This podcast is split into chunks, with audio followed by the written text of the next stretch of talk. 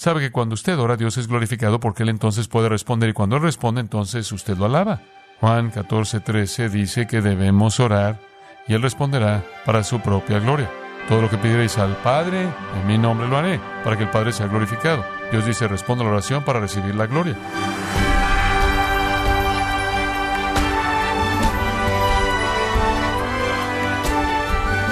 Bienvenidos a Gracia a vosotros con el pastor John MacArthur.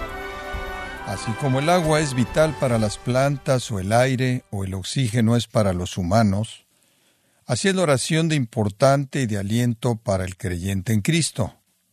La Biblia presenta la oración como algo indispensable para todo creyente en su relación con Dios y crecimiento espiritual. Pero ¿acaso contesta Dios las oraciones de los incrédulos? y cómo usa Dios nuestras oraciones para cumplir su voluntad. Bueno, el día de hoy, el pastor John MacArthur, en la voz del pastor Luis Contreras, contestará estas y otras preguntas acerca de la maravillosa doctrina de la oración en la serie Entrenamiento Espiritual en Gracia a Vosotros. La oración es simplemente tener comunión con Dios, pero hay algunas cosas de la oración que necesitamos entender básicamente. La oración es simplemente hablar con Dios. No es para ser sofisticado, no es para ser formal o informal o es cualquier cosa. Pablo dice en Efesios 6, 18, orando en todo tiempo con toda oración. Cualquier tipo de oración. Usted podría estar clamando, oh Dios, usted sabe, en un tiempo terrible de estrés, o podría estar diciendo, Señor, este es un día increíble, realmente estoy feliz, solo quiero que sepas que estoy saludándote. ¿Sabes? Es oración. Cualquier tipo de comunión con Dios en cualquier punto, cualquier nivel, de cualquier tema. La comunión con Dios es oración. La idea es tener comunión con Dios. Ahora, permítame tan solo hablar de la oración de manera muy breve. En primer lugar, la necesidad de oración. Es necesaria, número uno, porque es mandada. Y cualquier cosa que es mandada al cristiano se vuelve necesaria. Jesús dijo en Lucas 18, no quiero que todo mundo en todo lugar ore y no desmaye. ¿Sabe usted lo que la mayoría de la gente hace cuando tiene un problema? Se desmaya.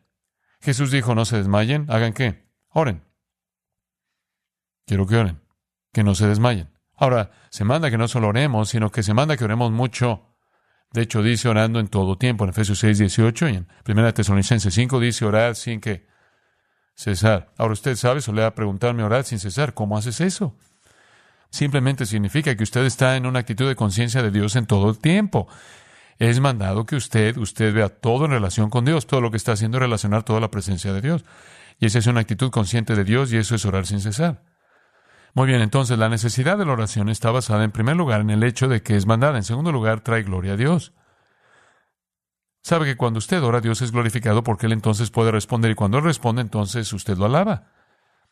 Juan 14, 13 dice que debemos orar y Él responderá para su propia gloria.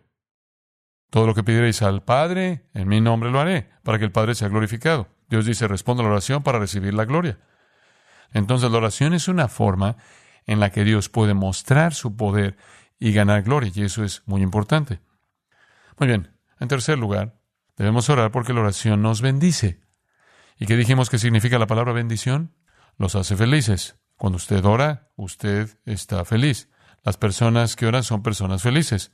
¿Sabe por qué? Están hablando con Dios y es genial hablar con Dios. Y luego Dios responde lo que pedimos y eso nos hace estar felices. En cuarto lugar, la oración es importante porque funciona. Yo soy como usted, quiero hacer lo que funcione, ¿verdad? No voy a perder el tiempo haciendo algo que no tiene ningún efecto. La oración funciona. Santiago 5:16 dice la oración eficaz del justo ¿Hace qué? Puede mucho. Funciona.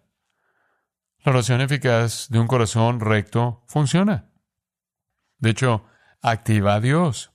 Hace una diferencia. Funciona. A veces Él responde con no, pero responde que sí lo suficiente como para saber que la oración funciona.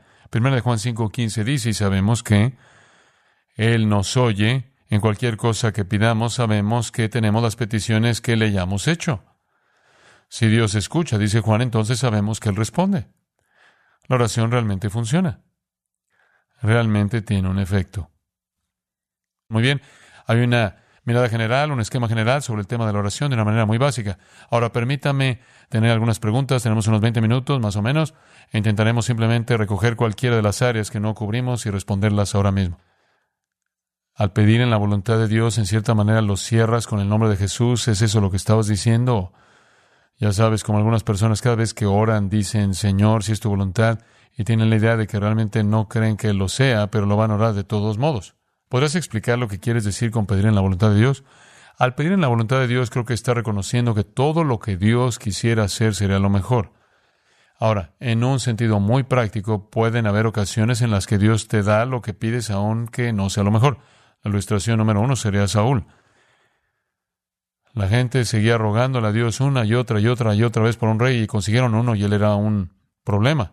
Y era la forma de Dios de decir es mejor que lo hagas a mi manera, para empezar. Entonces puede ser que una manera en la que Dios podría enseñarnos una lección sería darnos lo que queremos, pero realmente no queremos eso. En su oración honesta y objetivamente realmente desea la voluntad de Dios porque la voluntad de Dios es lo mejor. Así que creo que esa es la idea. Muy bien. Sí, gracias. En el primer punto preguntaste, Dijiste que la oración mueve a Dios a actuar.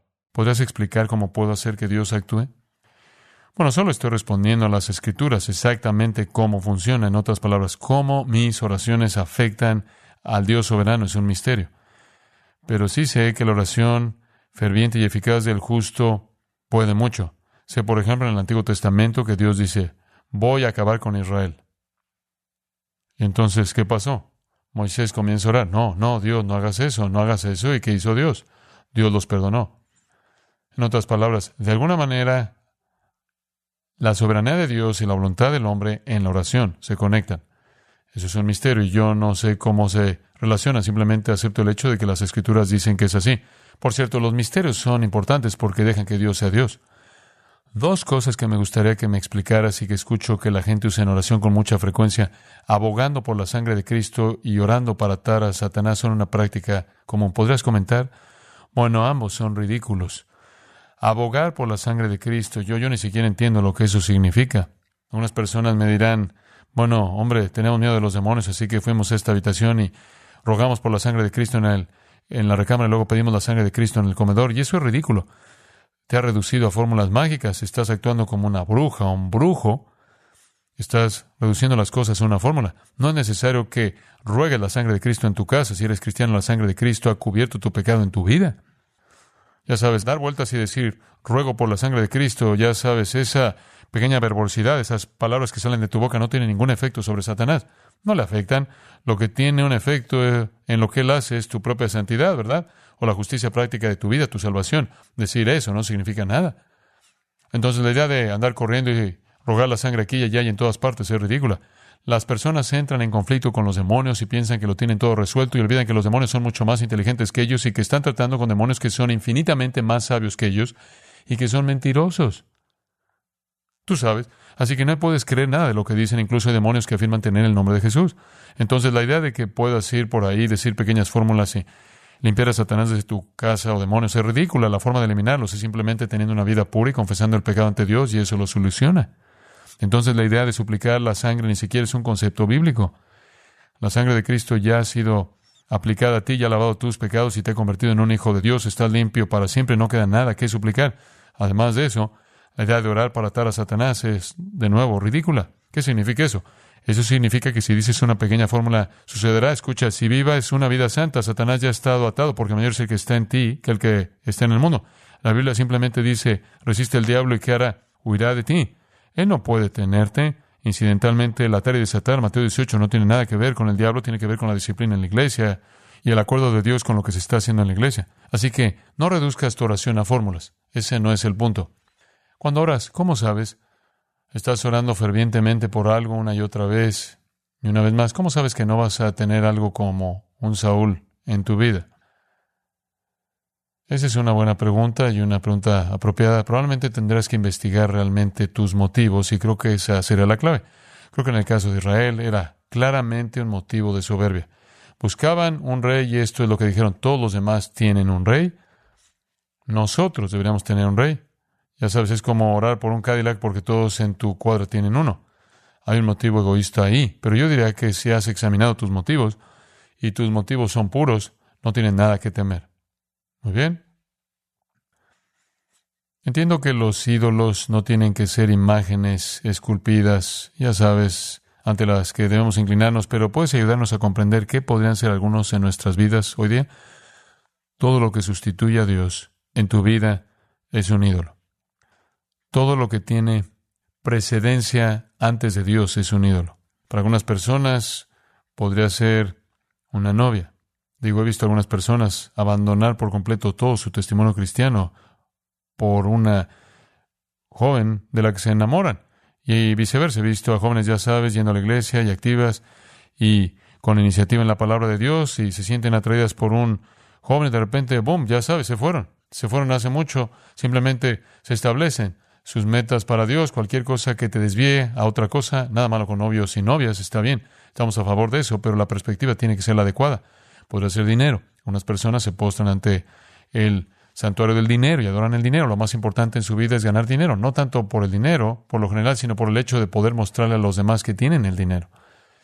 Siempre es una cuestión de soberbia, mucho más que materialista en la mayoría de los casos.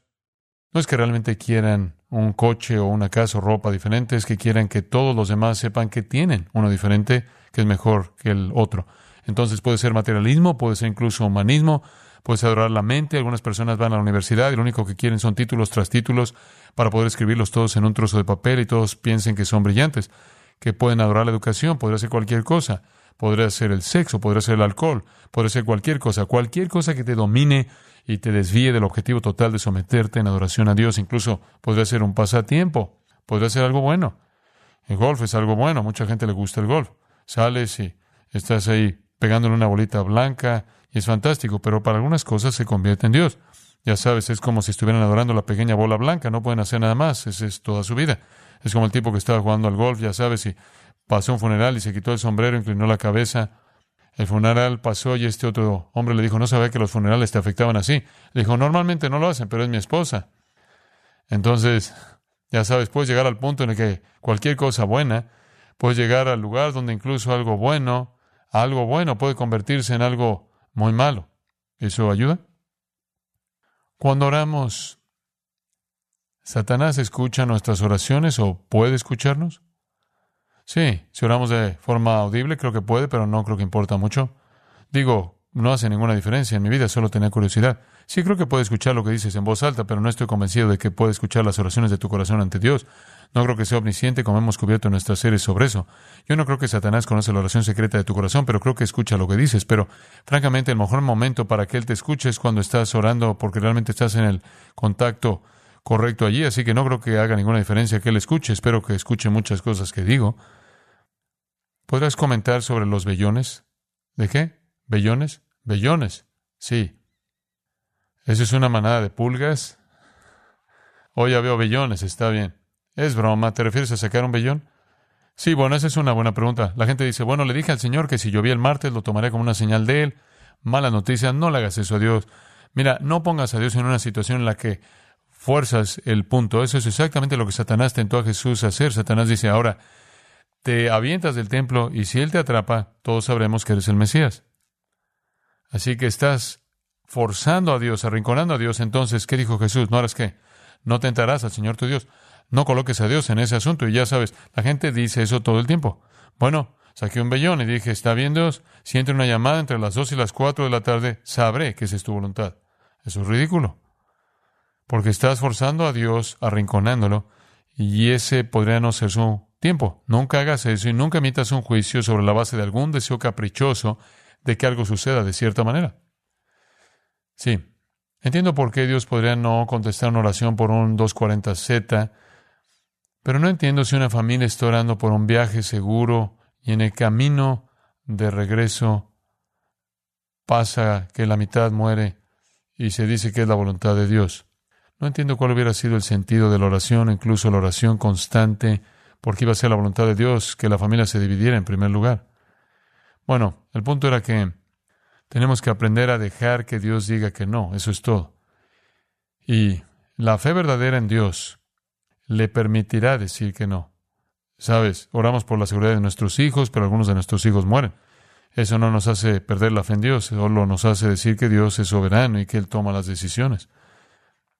Entonces, la oración sigue siendo útil porque la oración está en comunión con Él. Y la oración entonces debe ofrecerse en su voluntad. Oramos, Padre, danos un viaje seguro en tu voluntad. Jesús oró, Padre, sálvame de esta hora. Sin embargo, él dijo, mas no se haga mi voluntad, sino la tuya. ¿Dirías que su oración no sirvió de nada? No, porque su oración fue que si yo no tengo que enfrentar esto, eso es lo que yo preferiría, pero si quieres que lo haga, lo haré. Y creo que ese es el tipo de oración que dices, Dios, todo lo que podemos orar como seres humanos es que nos mantengas a salvo, pero si quieres llevarnos a casa, entonces eres Dios y ese es tu plan. Entonces, todo lo que haces es hacer una petición y Él toma la decisión. Así es, así es. Cuando hablabas de la oración, hiciste el comentario de que estaba mal que pidiéramos más amor o más paz porque ya tenemos esto. Y Supongo que te refieres a nosotros posicionalmente, lo tenemos todo, pero luego está el otro lado. ¿Y no crees que a menudo cuando la gente ora por más amor o más paz o por cualquiera de estas cosas que son nuestras posicionalmente, que están pidiendo, de hecho, que sean más una parte de tu experiencia sin negar el hecho de que es tu posición y que no será relevante orar de esa manera? Lo único que estoy diciendo es que ese tipo de oración a menudo asume que necesitas algo que no tienes cuando de lo que realmente estás hablando es de apropiación. Correcto. Que la oración se enmarque, Señor, ayúdame a ejercer lo que me has dado. ¿Sabes? Simplemente reacciono negativamente a la idea de que un cristiano es incapaz de hacer nada y que él tiene que decir, Dios, no puedo hacer esto hasta que tú lo hagas por mí. Él lo ha hecho todo por ti. Es una cuestión de tu disposición a apropiarte de lo que es tuyo. El cristiano promedio piensa que hay cosas que todavía necesita. Pero en realidad no las hay, son todas nuestras y solo somos obedientes en apropiarnos de ellas. Pero no está mal pedirle la fuerza para hacer eso, para usarlo. Sí, correcto. Tengo una pregunta sobre el Evangelio.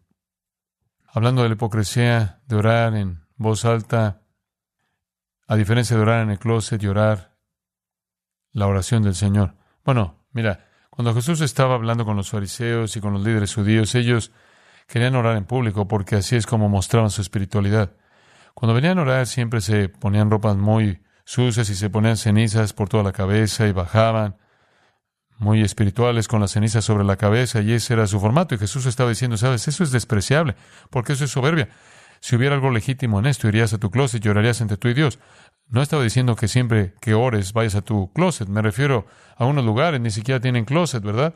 Entonces ese no es el punto y a veces no hay uno alrededor. El punto es que simplemente está diciendo que, a diferencia de esa exhibición pública de soberbia, debería existir la realidad privada de una plática real con Dios.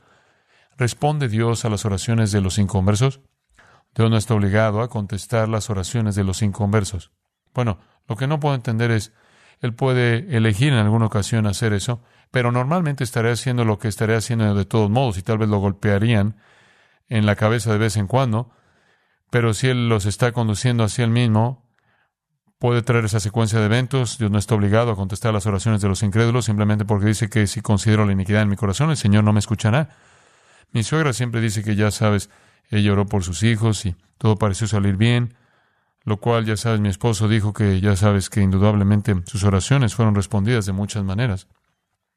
Pero mira, hay tantas personas que oraron y sus hijos no salieron bien, así que como puedes ver, es solo una cuestión de ya sabes, o van a resultar buenos o malos, por lo que tienes una oportunidad de 50-50, incluso si Dios no está escuchando. ¿Es la voluntad del Señor entonces? Es solo esto. Es solo que un incrédulo no tiene ningún derecho sobre Dios, ninguno en absoluto. Como dije, algunas cosas pueden suceder que parecen ser por lo que oraron, pero no puedes decir que es porque Dios está operando a favor de él.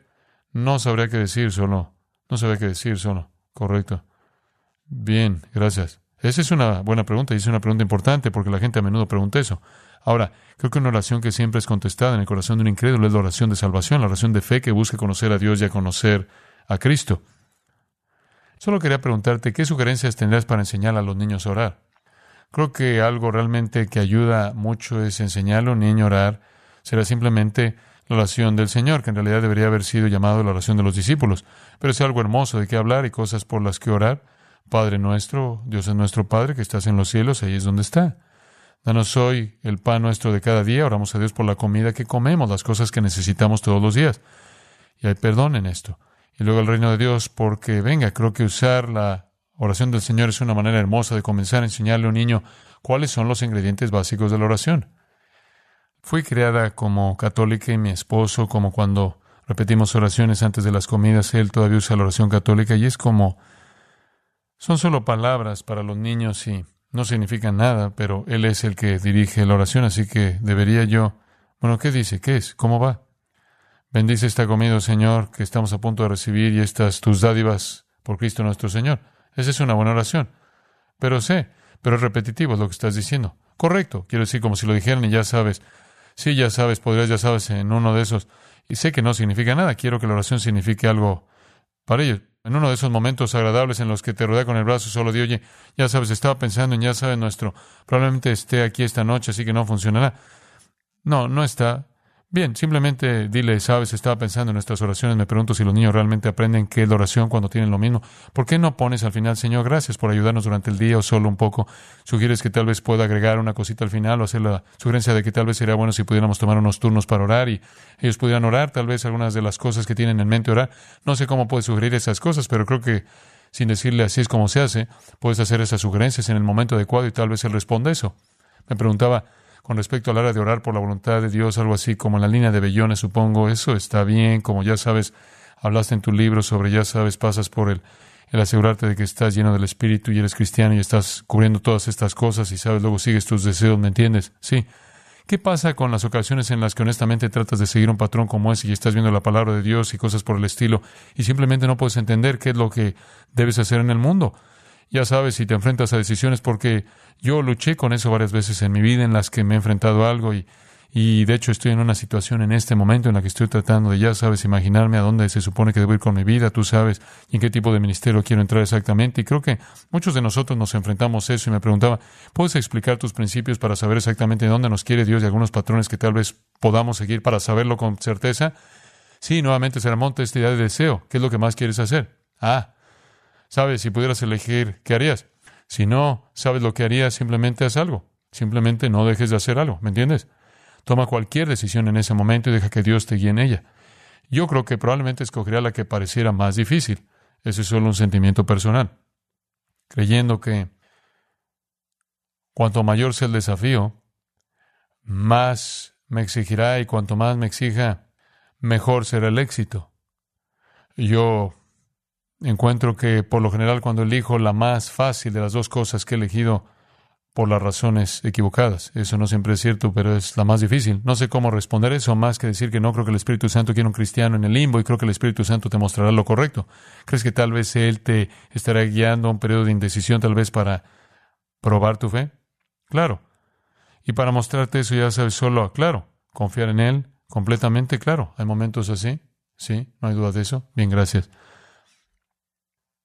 Siempre escucho que Dios ayuda a quienes se ayudan a sí mismos y como mencionaste, ya sabes, debes hacer algo, no debes estar en el limbo. ¿Cómo trazas la línea entre el punto en el que estás haciendo algo en lo que Dios puede operar y el punto en el que estás haciendo tanto que demuestras que realmente no tienes fe en el que Él responderá a tu oración?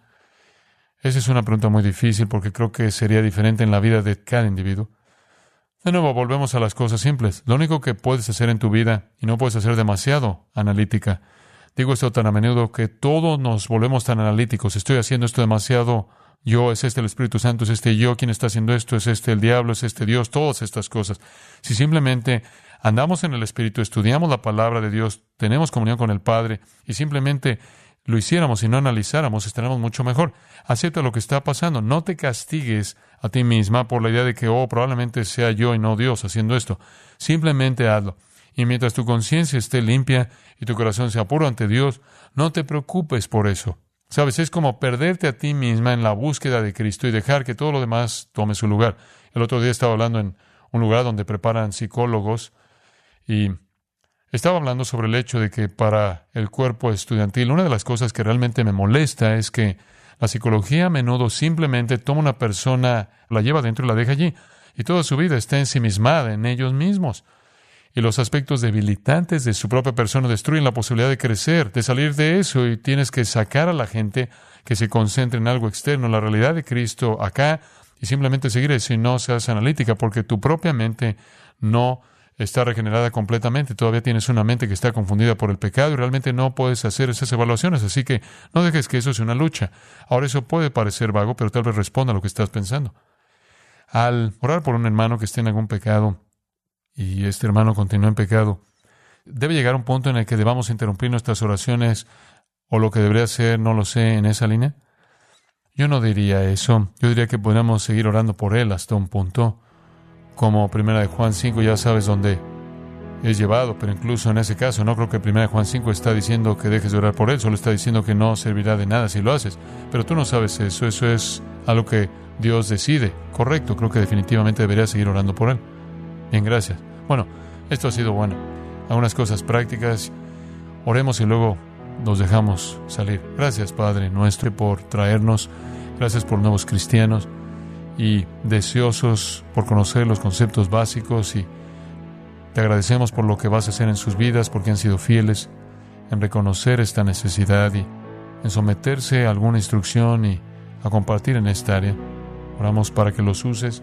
Te damos la alabanza y la gloria por todo lo que se hará en sus vidas en el nombre de Cristo. Amén.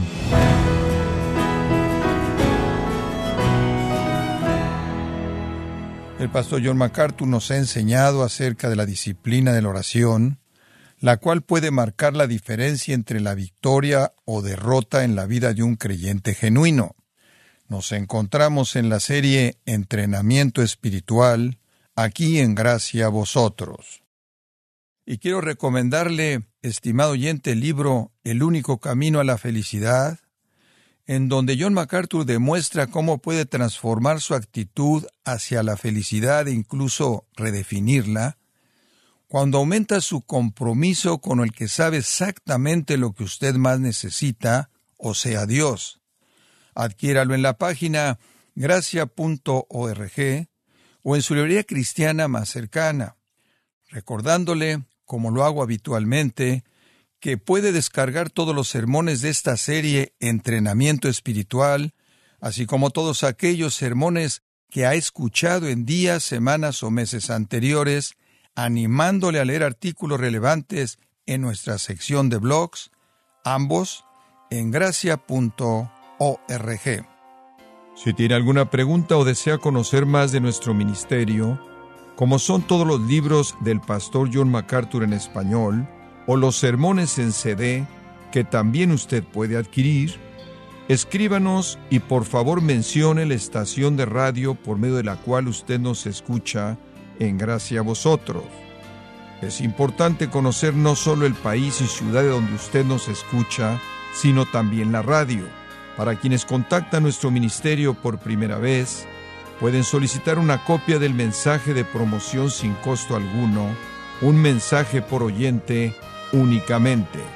Si usted vive en los Estados Unidos o Puerto Rico, escríbanos a Gracia Vosotros, P.O. Box 4000, Panorama City, California 91412.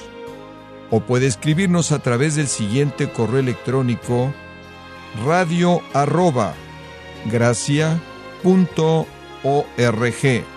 Le damos las gracias por su tiempo y sintonía en nombre del pastor John MacArthur y del personal, y le comento que estamos orando para que Dios continúe extendiendo su gracia en usted mientras nos acompañe en la próxima edición para continuar desatando la verdad de Dios un versículo a la vez aquí en Gracia a Vosotros.